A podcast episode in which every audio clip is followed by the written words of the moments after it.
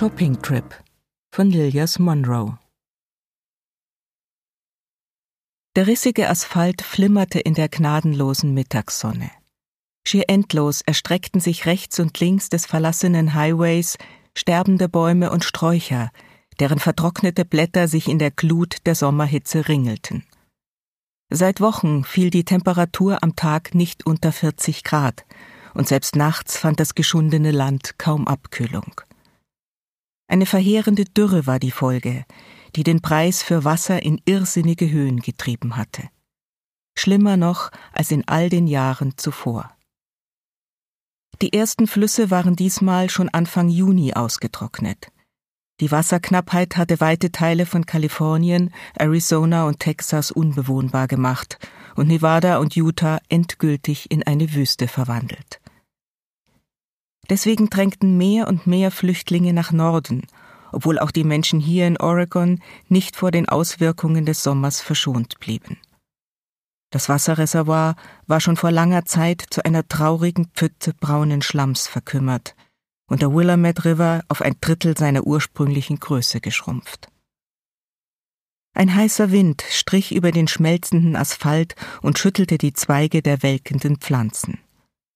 Es war fast unnatürlich still auf dem Highway, denn jedes Lebewesen suchte bei diesen Temperaturen einen schattigen Ort, um der schlimmsten Hitze des Tages zu entgehen. Dennoch hoben sich in der Ferne zwei verschwimmende Gestalten ab. Schlank, schwitzend und sonnenverbrannt setzten sie verbissen einen Fuß vor den anderen. Sie gingen ein wenig abseits der Fahrbahn im sandigen Staub des ausgedörrten Grünstreifens, um die Hitze der Straße zu meiden. Die handgenähten Schuhe waren abgetragen und schmutzig, die weißen Leinenhosen flatterten im trockenen Wüstenwind. Kannst du noch? fragte Tennessee ihren kleinen Bruder. Sie nahm kurz die Sonnenbrille ab. Als sie sich mit dem Handrücken über das Gesicht wischte, hinterließ sie darauf eine graue Schicht aus Schweiß und Schmutz. Das blonde Haar flatterte in dem heißen Wüstenwind, der über das einst so fruchtbare Willamette Valley peitschte und feinen grauen Staub vor sich hertrieb. Klar, erwiderte Brooklyn und schleppte sich verbissen weiter. Feiner Sand wirbelte ihnen ins Gesicht trockene Erde von einem Feld, auf dem die mageren Überreste einer hoffnungsvollen Maisernte standen. Die kränkelnden, halbtoten Pflanzen trotzten mit grimmiger Verbissenheit der mörderischen Dürre und waren doch zu einem traurigen Ende in der brennenden Sonne verdammt. Tennessee ließ die Augen über die verdorrten Stängel wandern. Sie erinnerte sich an die Fotos, die ihre Großmutter ihr gezeigt hatte. Bilder vom Beginn des 21. Jahrhunderts, Bilder einer besseren Zeit, bevor die Erde den Bach hinunterging. Deshalb wusste sie, wie ein Maisfeld aussehen sollte. Ein weites, grünes Meer aus riesigen Pflanzen, die so hoch waren, dass man sich zwischen ihnen verstecken konnte nicht diese graubraunen, sterbenden Halme, die sich mit verbrannten Blättern unter der glühenden Sonne wanden und mickrige braune Kolben kraftlos nach allen Seiten streckten. Sie selbst hatte noch nie ein gesundes Maisfeld gesehen oder eine gesunde Blumenwiese oder einen gesunden Weinberg. Seit Jahrzehnten gab es keine guten Ernten mehr und das einst so stolze Weinbaugebiet des Willamette Valley kämpfte genauso verzweifelt ums Überleben wie der Rest der sterbenden Welt.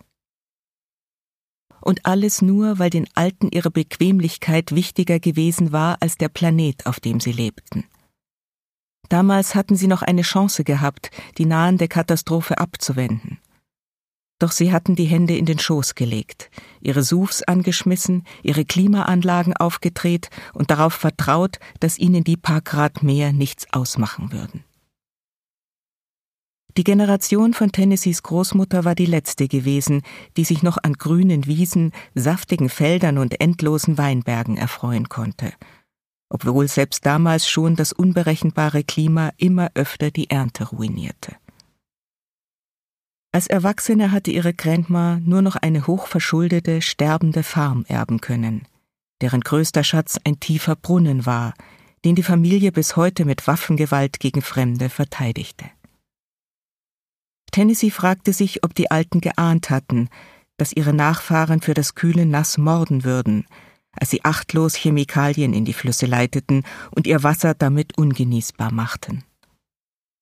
Die Hitze brannte in ihrer Lunge, als sie sich Meter für Meter vorankämpfte.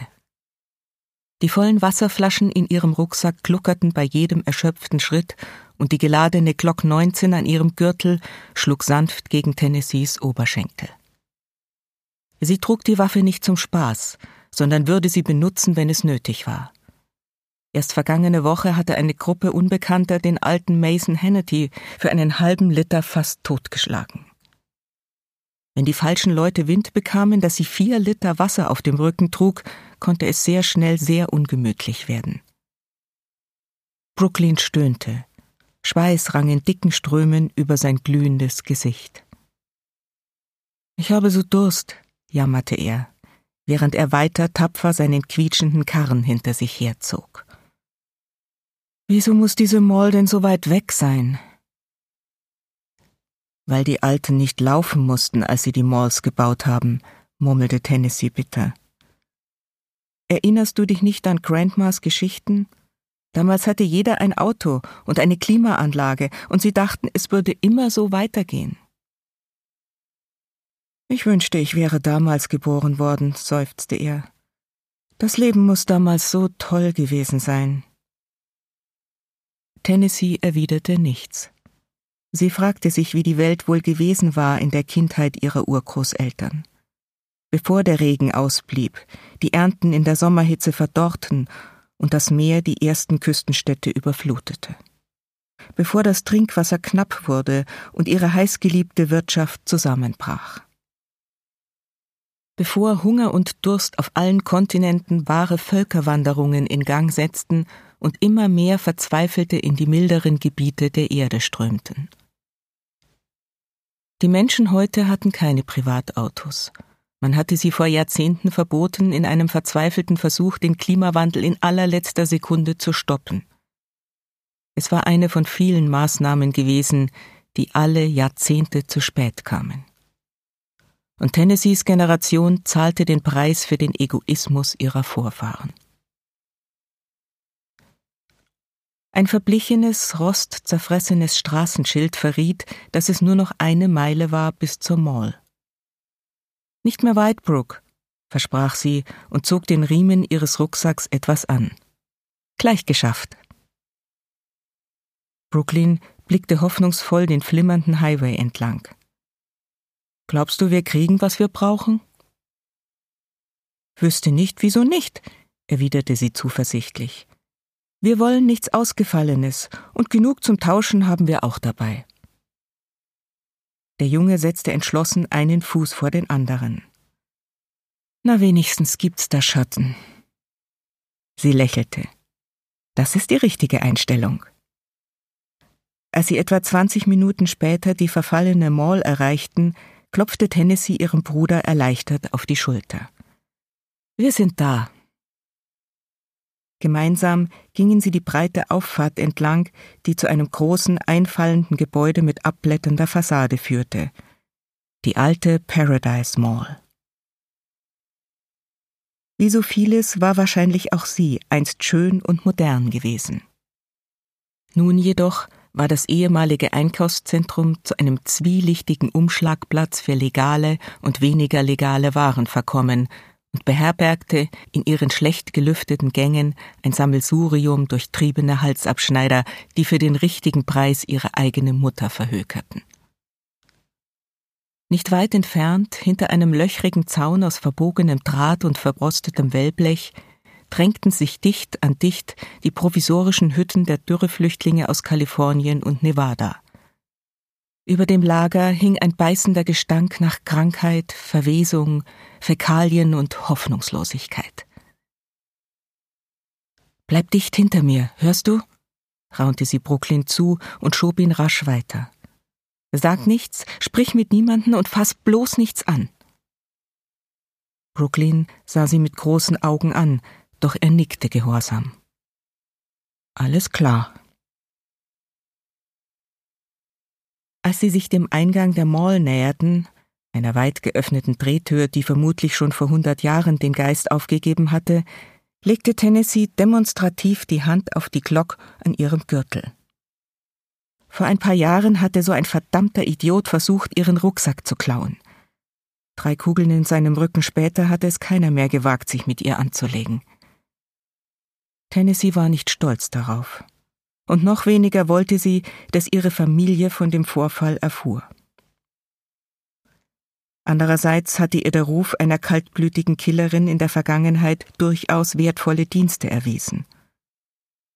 Nur gut, dass niemand wusste, dass sie aus blanker Panik herausgeschossen und nur aus purem Dusel keinen Unbeteiligten erschossen hatte. Lautes künstliches Lachen rief sie in die Gegenwart zurück. Wen haben wir denn da? rief Austin Heselius, der wie immer hinter seiner Ladentheke auf Neuankömmlinge wartete. Was für ein Balsam für meine wunden Augen. Der beleibte Glatzkopf war ein endloser Schwätzer und Halsabschneider, der aber zugleich leider das Sagen hier hatte. Mit weit offenen Armen kam er auf Tennessee zu und umarmte sie überschwänglich. Widerwillig ließ sie es über sich ergehen, denn es war besser, sich gut mit ihm zu stellen. Ohne seine Erlaubnis trieb niemand hier in der Gegend Handel. Miss Nessie beehrt uns einmal wieder. Er lachte und drohte ihr scherzend mit dem Zeigefinger. Aber nicht wieder irgendwelche Leute erschießen. Ist schlecht für das Geschäft, meine Liebe. Tennessee zwang ein Grinsen auf ihr Gesicht und schüttelte pflichtschuldig seine Hand. Austin, sagte sie mit einem künstlichen Lächeln, so gut, dich zu sehen. Wie geht es dir? Er warf den Kopf zurück und lachte theatralisch. Ach, weißt du, selbe Scheiße, nur ein anderer Tag. Aber was soll man machen? Das ist wahr, erwiderte sie unverbindlich und schob die Hand in den Rucksack. Selber Preis wie immer? Er verzog das Gesicht und tat, als ob sein nächster Satz ihm unangenehm wäre. Das war er nicht. Ah, weißt du, der Eintrittspreis ist etwas nach oben gegangen seit letztem Monat. Leider auch für liebe Stammkunden. Tennessee zog die Augenbrauen zusammen. Das war die dritte Erhöhung in einem halben Jahr. Wie viel? Austin zuckte mit übertriebenem Bedauern die Schultern. 06? Du machst Witze, oder? fuhr sie auf. Das ist doppelt so viel wie noch vor zwei Monaten. Es wird in absehbarer Zeit nicht kühler, meine Liebe, und Regen gibt es auch keinen, erwiderte er. Ich habe kaum eine Wahl. Ja, klar, murmelte Tennessee und zog drei kleine Glasfläschchen aus ihrem Rucksack. Natürlich steht es euch frei, jederzeit eine andere Mall zu beehren, fuhr er übertrieben unglücklich fort. Allerdings würde ich es sehr bedauern, eine so geschätzte Kundin wie dich zu verlieren. Sie schenkte ihm einen giftigen Blick. Natürlich war ihm klar, dass die nächste Mall zehn Meilen entfernt war und der Weg einen langen, einsamen und schattenlosen Highway entlang führte. Tagsüber bei der sengenden Hitze kaum zu schaffen und nachts viel zu gefährlich, denn wilde, ausgehungerte Tiere, verzweifelte Dürreflüchtlinge und marodierende Banden lauerten entlang der verlassenen Landstraßen nur allzu gerne unvorsichtigen Reisenden auf. Lass gut sein, murrte sie und drückte Austin wütend die klimpernden Flaschen in die Hand. Als sie Brooklyn ein Zeichen gab, ihr in die Mall zu folgen, hielt Austin sie aber ein weiteres Mal zurück. Für den Jungen müsste ich allerdings nochmal 02 berechnen. Stammkundenrabatt versteht sich. Sie warf ihm einen vernichtenden Blick zu. Das soll jetzt ein Witz sein, oder? Austin verzog keine Miene. Keineswegs, aber wenn es dir nicht gefällt, kann er gerne draußen warten, bis du deine Einkäufe erledigt hast. Du weißt, mein Schatten ist nicht umsonst. Tennessee spürte, wie blanke Mordlust in ihr aufstieg. Brooklyn war zwölf Jahre alt und hatte die Farm ihrer Eltern noch nie verlassen. Es war das erste Mal, dass er mit der verrohten Verkommenheit der Menschen im 22. Jahrhundert in Kontakt kam. Selbst wenn sie gewollt hätte, hätte sie ihn nicht mit all diesen verwahrlosten, schmutzigen und skrupellosen Gestalten allein lassen können. Ganz zu schweigen davon, dass er nach ihrem stundenlangen Fußmarsch in der prallen Sonne nicht auch noch eine Stunde oder mehr ohne Wasser draußen in der sengenden Hitze stehen konnte. Du widerlicher kleiner Mann, flüsterte sie und schlug wütend Austins Hand zur Seite. Du würdest wirklich ein Kind bei diesen Temperaturen vor die Tür setzen. Ähm, ich denke, wir können hier wohl mal eine Ausnahme machen, mischte sich eine Stimme aus dem hinteren Teil des Eingangsbereichs ein. Dayton, Austins Sohn, schwang sich elegant über die Theke, hinter der der gierige alte Mann das Wasser hortete, das er den Leuten beim Betreten der Mall abknöpfte. Miss Nessie ist eine so treue Kundin, da wäre es doch ein Verbrechen, sie derart vor den Kopf zu stoßen. Er nahm seinem Vater die gläsernen Fläschchen aus der Hand. Und angesichts der Tatsache, dass ihr Wasser so ziemlich das reinste ist, das es im Umkreis von zehn Meilen gibt, finde ich, sollte sie uns 05 für den Eintritt geben. Für sich und den jungen Herrn versteht sich. Der gut aussehende blonde Mann mit dem sonnenverbrannten Gesicht grinste und hielt ihr die drei Fläschchen wieder hin. Tennessee lächelte und zog dafür eine Halbliterflasche aus ihrem Rucksack. Deal. Erneut wechselten Flaschen den Besitzer, sehr zum Unmut des alten Austin. Das zieh ich dir vom Lohn ab, zischte er. Dann verschwand er missgelaunt, wohl um dem nächsten Verzweifelten sein kostbares Wasser abzupressen. Danke, raunte sie Dayton zu. Ich weiß das zu schätzen. Sie schloss den Rucksack wieder und brachte außerdem ein kleines Schloss am Reißverschluss an. Sicher war sicher. Denn obwohl die meisten Leute hier ehrlich waren und wie sie nur zu überleben versuchten, war es nie verkehrt, auch Augen im Rücken zu haben.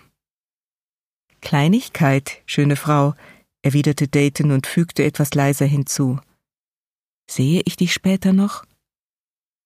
Ich habe heute den Kleinen dabei, flüsterte sie zurück. Mein Dad hat drauf bestanden. Sorry. Nächstes Mal. Enttäuschung spiegelte sich auf Daytons Gesicht. Na, wenn das so ist. Hey, sie ergriff unauffällig seine Hand. Nächste Woche komme ich wieder. Alleine, okay? Er nickte widerwillig. Schön.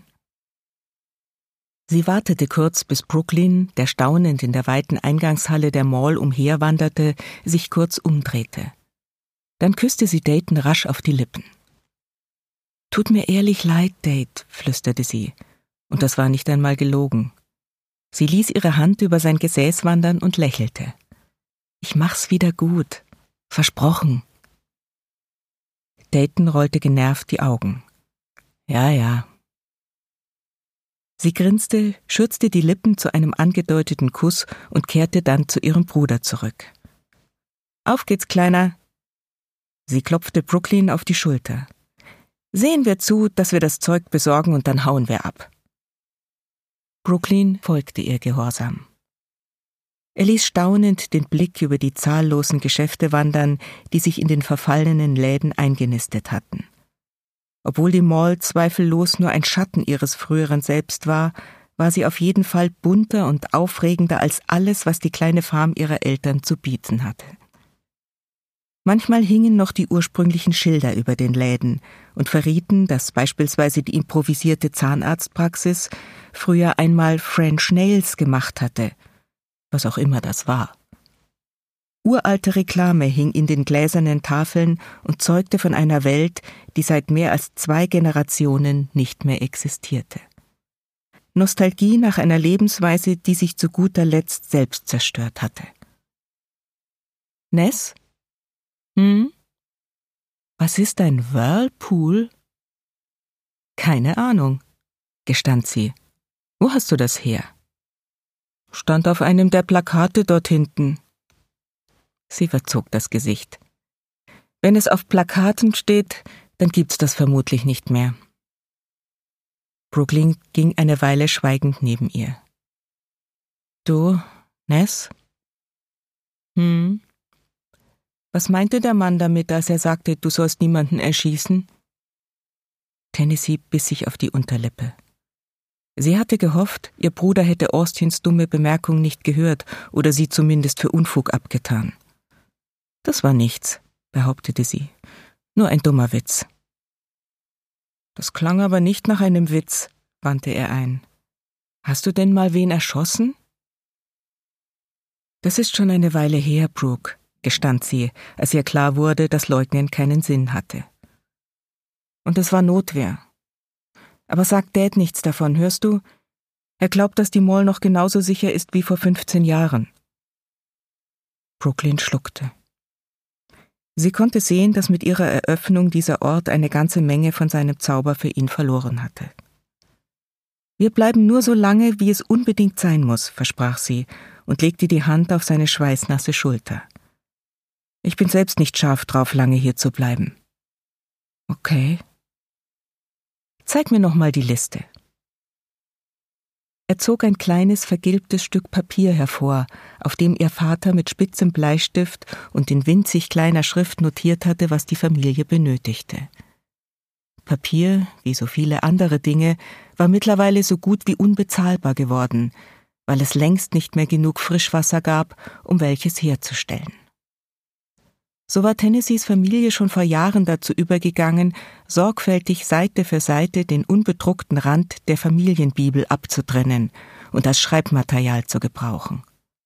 Mittlerweile waren sie am Ende von Levitikus angekommen. Brooklyn reichte ihr den Zettel und Tennessee überflog ihn. Sterile Bandagen, Schmerzmittel, Seil, zwei Kilo Mehl, Ethanol, Generatorenbenzin, Schmieröl und leere Glasflaschen 05, 03 und 02. Tennessee stieß einen Pfiff aus. Es schien, als habe ihr Vater vor ihrem Aufbruch noch ein paar Sonderwünsche hinzugefügt. Ansonsten geht es ihm aber gut, oder? schimpfte sie. Ich bin nicht sicher, ob das Wasser für all das reicht. Brooklyn sah sie besorgt an. Was machen wir denn jetzt? Improvisieren, schätze ich. Sie kratzte sich am Kopf. Aber keine Panik. Ich kenne ein paar Leute, die mir noch einen Gefallen schulden. Und vielleicht können wir auch ein bisschen handeln. Brooklyn sah sie skeptisch an, doch er verkniff sich einen Kommentar. Sie gingen weiter, und das Klirren der Glasflaschen und leise Quietschen der uralten Karrenräder begleitete sie durch die menschenleeren Gänge. Wahrscheinlich hatte die Hitze die meisten Leute ferngehalten, vermutete Tennessee. Niemand, der bei klarem Verstand war und nicht dringend Waren tauschen musste, setzte bei solchen Temperaturen einen Fuß ins Freie. Sie warf einen Blick auf ihren Bruder. Brooklyn fröstelte in seiner durchgeschwitzten Kleidung, doch er versuchte, sich nichts anmerken zu lassen. Tennessee deutete auf einen Laden neben dem ehemaligen Food Court. Da gehen wir zuerst hin. Wieso? Das ist ein Bekleidungsgeschäft, Ness. Von da brauchen wir nichts. Du bist klatschnass, Brüderchen, erwiderte sie ernst. Du brauchst ein frisches Hemd. Es geht schon. Nein, es geht nicht, unterbrach sie ihn streng. Lieber geben wir jetzt etwas Wasser für trockene Kleidung aus, als nächste Woche eine Menge Wasser für teure Medikamente. Komm jetzt. Und damit gingen sie zu dem Laden, wo der schmuddelige Houston zu überteuerten Preisen seine schlecht genähten Leinensachen verkaufte. Eine kleine Glocke klingelte, als sie durch die Tür traten. Miss Nessie, begrüßte er sie überschwänglich, als er sie erkannte. Das ist ja eine Ewigkeit her, dass Sie mein bescheidenes Geschäft beehrt haben. Glauben Sie nicht, ich habe nicht gehört, dass Sie Ihre Stoffe bloß noch bei der alten Alexandria kaufen. Das nehme ich Ihnen übel, meine Liebe. Wenn Sie nicht so ein elender Halsabschneider wären, Houston, käme ich öfter zu Ihnen, entgegnete sie und lächelte, um ihren Worten etwas von ihrer Schärfe zu nehmen. Aber mein kleiner Bruder braucht ein frisches Hemd. So durchgespitzt kann ich ihn nicht rumlaufen lassen. Oh, das ist wahr, murmelte Houston. Eine Lungenentzündung hat man leider schnell geholt und nur schwer kuriert. Aber ich glaube, ich habe etwas Schönes für den jungen Mann. Und damit schlurfte er in den hinteren Teil seines schäbigen Ladens, um zweifellos gleich mit einem ziemlich überteuerten Kleidungsstück zurückzukehren und einen horrenden Preis dafür zu verlangen. Tennessee sah ihm nach. Ihr waren die beiden Viertel-Liter-Flaschen nicht entgangen, die Houston unvorsichtigerweise auf der Theke neben der Tür vergessen hatte. Blitzschnell schnappte sie sich die Flaschen und ließ sie in den weiten Taschen ihrer Hose verschwinden. Eine Flasche pro Tasche, damit kein versehentliches Klappern sie verraten würde. Brooklyn sah sie mit aufgerissenen Augen an, doch Tennessees warnender Blick ließ ihn schweigen. Sie machte ein paar Schritte in den Laden hinein, weit genug weg von der Theke, um keinen Verdacht zu erregen. Houston? Ja? Ich glaube, Sie haben ein Problem. Der schmuddelige Mann kehrte mit einem Leinenhemd zurück, dessen einer Arm deutlich länger als der andere war. Was meinen Sie, Miss Nessie? Mehrere Schritte vom Tatort entfernt deutete Tennessee auf den leeren Ladentisch. Da standen zwei Flaschen. Eine Frau kam herein und hat sie sich einfach geschnappt. Was? Houston stürzte zur Theke. Verdammtes Diebesgesindel! Das waren zwei 025er! Wo ist sie hin? Tennessee zuckte die Schultern. Ich konnte nicht wirklich viel sehen, Houston. Ich meine, es ging alles so furchtbar schnell. Fluchend knallte Houston das Hemd auf den Ladentisch, während Brooklyn seine Schwester fassungslos anstarrte. Sie wusste, dass er sich fragte, wie oft sie eine solche Nummer schon abgezogen hatte, doch sie hatte nicht vor, es ihm zu verraten. Dreckige Diebe, wiederholte Houston zornig. Letzte Woche drei nagelneue Hemden, heute ein halber Liter Wasser. Ich sag Ihnen, Miss Nessie, die Welt verroht immer mehr. Wenn das so weitergeht, kann ich meinen Laden bald zumachen. Das tut mir sehr leid, Houston, behauptete sie und öffnete das kleine goldene Schloss an ihrem Rucksack. Ich wünschte wirklich, ich hätte schneller reagiert. Was schulde ich Ihnen für das Hemd? 03 Tennessee nahm eine Flasche aus ihrem Rucksack und stellte sie wortlos vor ihn auf den Tresen. Sie war weder dumm noch dreist genug, ihn mit einer seiner eigenen Flaschen zu bezahlen. Mit Langfingern machten die Ladenbesitzer hier kurzen Prozess. Tennessee hatte schon zu viele Diebe draußen in der prallen Sonne verrotten sehen, um leichtsinnig zu sein, wenn sie einen der Halsabschneider übers Ohr haute. Ist es in Ordnung, wenn mein Bruder das Hemd gleich anzieht? Von mir aus. Tennessee sah zu, wie Brooklyn in die trockene Kleidung schlüpfte, dann verließen sie rasch den Laden. Aber nicht so rasch, dass es Verdacht erregt hätte. Fühlst du dich besser? Ja, gestand Brooklyn. Er drehte nervös einen schlecht vernähten Faden zwischen den Fingern. Aber, Ness, kein Wort darüber, hörst du? zischte sie. Zu niemandem. Sonst ist mein Leben keinen Pfifferling wert. Aber warum hast du das dann gemacht? Weil er es nicht anders verdient hat, erwiderte sie schneidend. Und damit ist das Thema beendet, verstanden? Brooklyn schluckte. Okay. Zwei Stunden später hatten sie alles, was sie brauchten, auf dem Karren.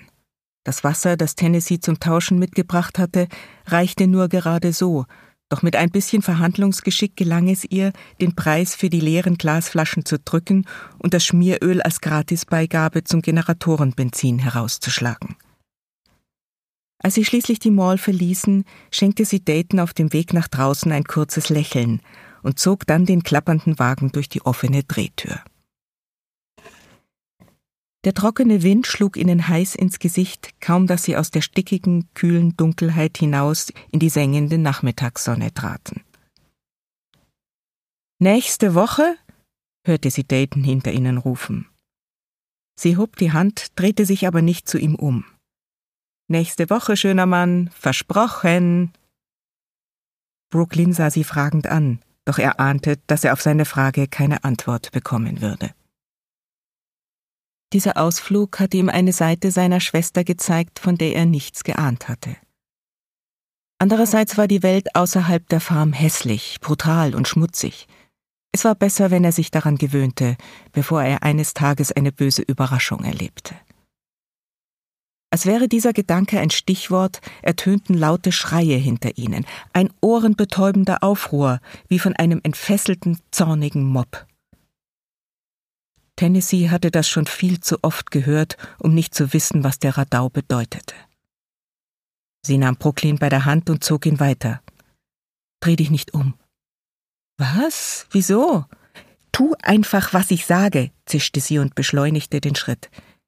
Da wird gleich wer gehängt, das musst du nicht sehen. Er erbleichte. Was? Ich habe gesagt, dreh dich nicht um. Sie stieß ihn grob weiter. Geh schon. Damit ließen sie die Mall hinter sich und mit ihr die verzweifelten Schreie einer Frau, die panisch ihre Unschuld beteuerte, während die aufgepeitschte Menge blutlüsternd ihren Tod forderte. Brooklyn starrte auf seine Füße. Er konnte zwar die Augen abwenden, doch die Ohren vor dem panischen Kreischen der Todgeweihten zu verschließen, war weniger leicht. Tennessee blickte angespannt in Richtung der untergehenden Sonne. Sie spürte das Gewicht der geklauten Wasserflaschen in den Hosentaschen. Wortlos zog sie eine heraus und hielt sie Brooklyn hin. Der schüttelte abwehrend den Kopf. Nimm schon, sagte sie. Der Weg nach Hause ist weit und du hast den ganzen Tag nichts getrunken. Er schluckte und Tennessee konnte sehen, wie der Durst und das schlechte Gewissen sich einen erbitterten Kampf lieferten. Dann nahm er zögerlich das kostbare Wasser an sich öffnete es und leerte es gierig in einem Zug. Die leere Flasche steckte er in die Gesäßtasche seiner abgerissenen Hose.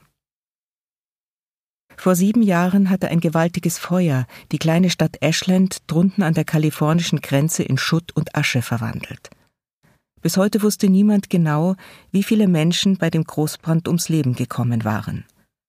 Seitdem stand die Todesstrafe darauf, Zigaretten oder Glas in die ausgetrocknete Landschaft zu werfen, wenn dadurch ein Brand ausgelöst wurde. Außerdem ließen sich Flaschen wieder befüllen und zum Tauschen benutzen. Auch Tennessee öffnete eine Flasche und nahm einen großen Schluck. Das Wasser war warm und schmeckte bitter, aber ihre ausgetrocknete Kehle dankte es ihr. Die Mall war bereits außer Sichtweite, als begeisterter Jubel losbrach und vom mitleidlosen Wind über die karge Landschaft bis an ihre Ohren getragen wurde. Tennessee wusste, was das Freudengeheul bedeutete. Die Frau war tot und die Blutlust der zornigen Masse gestillt. Schweigend gingen sie weiter, während im Westen die Sonne blutrot versank. Als sich die ersten bleichen Sterne am dunkelblauen Himmel zeigten, näherten sie sich der Farm. Verlottert lag sie inmitten verdorrter Weinberge, denen die Familie früher einmal unverschämten Reichtum verdankt hatte. Jetzt waren die Reben zum großen Teil tot und vertrocknet, und nur ganz vereinzelt hingen verschrumpelte Früchte an den sterbenden Pflanzen. Die kleine Farm, die sich verzweifelt an ihren tiefen kleinen Brunnen klammerte, war alles, was von ihrem früheren Wohlstand geblieben war. Da seid ihr ja wieder, Raleigh kam ihnen entgegen, die Schrotflinte lässig im Arm und den glühenden Stumpen einer Zigarette im Mundwinkel. Die Farm hatte in den letzten Wochen immer wieder Ärger mit verzweifelten und zunehmend gewaltbereiten Flüchtlingen gehabt, die sich ungefragt an ihrem Wasser bedienen wollten. Daher die Vorsichtsmaßnahmen. Alles gekriegt? Sieht so aus, oder? erwiderte Tennessee mit gespielter Fröhlichkeit. Das Jubeln des Lynchmobs klang ihr noch immer in den Ohren. Und wie war die Shoppingtour? Wie immer, behauptete sie. Keine besonderen Vorkommnisse. Raleigh nahm einen tiefen Zug von seiner Zigarette. Das schwache Glühen des Glimmstängels tauchte dabei sein sonnenverbranntes Gesicht in ein rötliches Licht. Mom und Dad sind schon ins Bett, sagte Trenton, der gerade seine Patrouille ums Haus beendet und die Rückkehrer bemerkt hatte. Auch er trug ein Gewehr im Arm. In seinem Stiefel steckte ein langes, zweischneidiges Messer. Sind ziemlich mitgenommen, fügte er leise hinzu.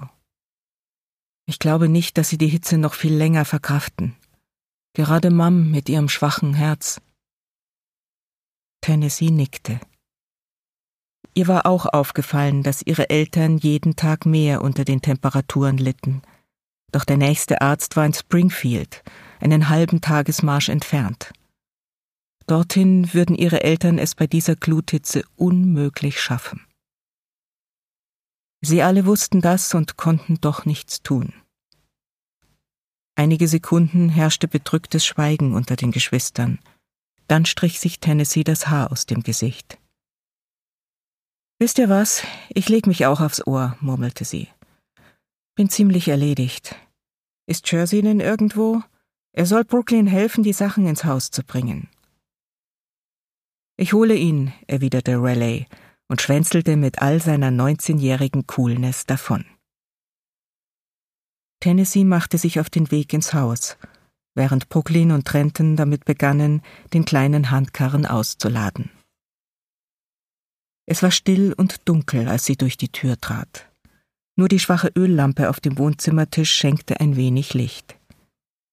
Erschöpft setzte sie sich und blickte eine Weile in die niedrige blaue Flamme und genoss die wohltuende Stille in dem dunklen Zimmer. Müde ließ sie den Kopf auf die verschränkten Arme sinken und dachte an die Frau vor der Mall und an den irrsinnigen Jubel, der ausgebrochen war, als man sie gelüncht hatte. Bitte, Gott, flüsterte sie mit zitternder Stimme, lass mich nicht daran schuld gewesen sein. Ein leises Schluchzen schüttelte sie, doch niemand sah sie weinen, da ihre Eltern erschöpft schliefen und ihre Brüder draußen die Einkäufe in die Scheune schafften. Niemand außer hunderter Benjamin Franklins, die anstelle von Tapete an den Wänden klebten. Als das Geld immer mehr an Wert verlor, hatte ihr Großvater sich seine Ersparnisse auszahlen lassen und in seiner Frustration Schein für Schein an die Wände seiner sterbenden Farm geklebt. Andere hatten sich in den kalten Wintern ein Feuerchen damit angezündet oder Hühnerställe damit ausgelegt. Schließlich war das alles am Ende des Tages nur wertloses Papier. Tennessee zog die letzte verbliebene Flasche Wasser aus dem Rucksack, eine winzige 02, und öffnete sie. Sie wollte sie gerade an die Lippen führen, als ihr Blick auf ihre schmutzigen Hände fiel.